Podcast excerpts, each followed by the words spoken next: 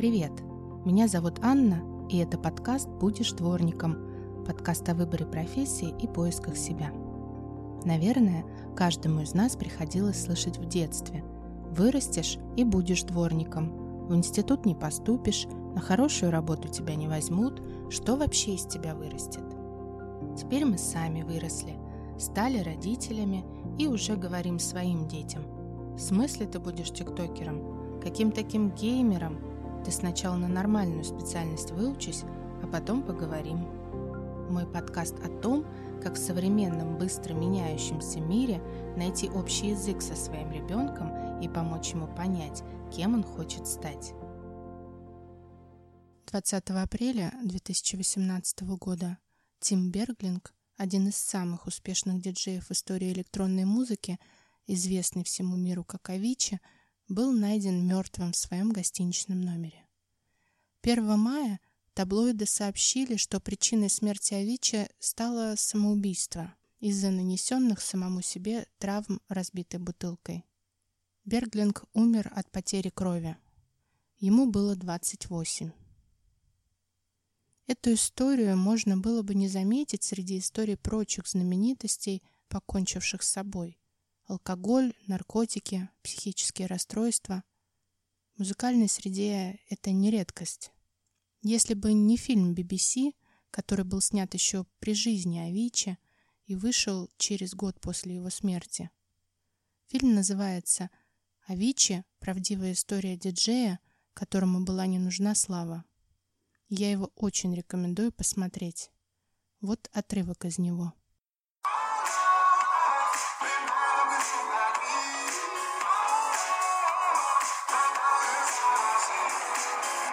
Я тут кое-что прочитал. Вы слышали про Карла Юнга? Да, я слышал. Он был психиатром.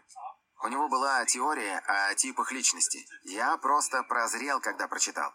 Я весь день не мог оторваться, и теперь многое понял. Его система многое объясняет. Что творится в душе? По его системе я интроверт. И я черпаю энергию внутри себя, а не вовне. Например, мне трудно поддерживать светскую беседу. Точнее, получается у меня вроде хорошо, но мне это совсем не нравится. Я от этого ничего не получаю. А экстравертам нравится общаться с окружающими. Они легко заводят беседу и сходятся с людьми. А я предпочитаю говорить на более глубокие темы.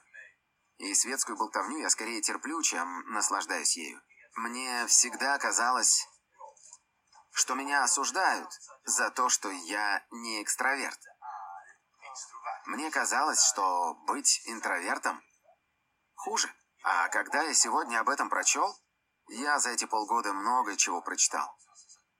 Но это просто откровение. И, наконец, я понял, почему меня не должно волновать, что скажут другие. Я весь день читал. Я как будто вырос над собой.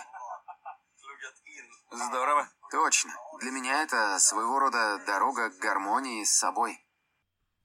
Авичи был интровертом, испытывающим чувство вины за то, что он не экстраверт. Человек, который не получает энергию от общения с другими, а страдает. Тогда все это Берглинг открыл в себе впервые. И очень быстро, попытавшись вернуться к концертам, понимает, что общение с публикой абсолютно не то, что ему нужно – он осознал, что может быть по-настоящему счастлив только либо наедине с компьютером, погрузившись в творчество, либо с близкими друзьями. Но на него давили. Публика, продюсеры, люди, работающие с ним.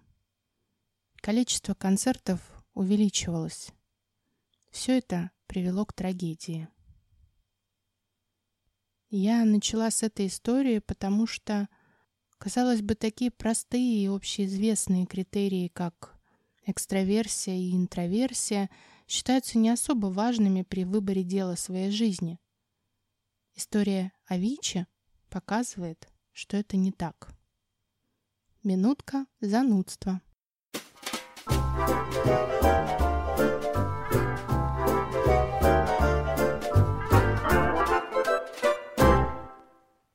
Кроме темперамента выделяют еще две характеристики человека – интроверт и экстраверт.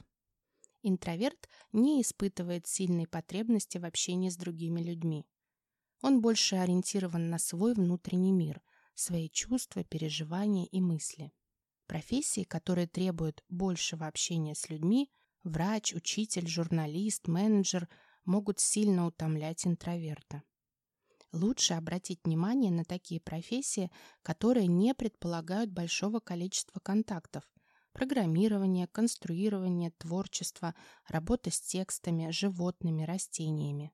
Интроверт может достигнуть успехов в научной или творческой деятельности, в искусстве, в различных ремеслах, требующих точности, аккуратности и внимательности. Экстраверт больше ориентирован на внешнее – нуждается в постоянном общении, ему нравится быть в центре внимания. Усидчивость и терпение в какой-либо деятельности, исследования, расчеты, вычисления даются экстраверту с большим трудом и невероятным напряжением. Ему хорошо подходят профессии, требующие интенсивного общения с людьми, клиентами, покупателями, пациентами, учениками, пассажирами и другими. Полезные инструменты.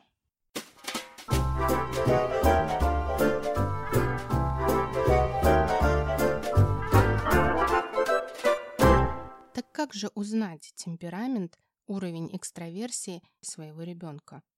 Конечно, наблюдением, как он проявляет себя в разных сферах жизни. Дополнительно можно предложить ему пройти тестирование личностный опросник Айзенка. Это довольно популярная методика, и в интернете можно найти большое количество бесплатных онлайн-тестов. Например, на сайте psytest.org есть юношеский тест Айзенка, который довольно-таки удобен и прост в прохождении. Главное, чтобы ребенок проходил тест без вашего контроля, то есть самостоятельно. Еще важно объяснить, что тест ребенок проходит для понимания себя, это нужно ему, поэтому отвечать на вопросы нужно честно, представляя себя в задаваемой ситуации, а не выставляя себя хорошим. Ребенок должен понимать, что его ответы родители не увидят, только результат, который вы обсудите вместе. Для большей достоверности я рекомендую проходить такие тесты несколько раз с промежутком, например, в неделю. В идеале результаты должны совпасть. После этого можно посмотреть, какие виды деятельности подходят тому или иному виду темперамента и обсудить с ребенком, нравится ли ему что-либо из предложенных вариантов. И не забудьте записать это все в дневник наблюдений, для того, чтобы можно было отслеживать динамику.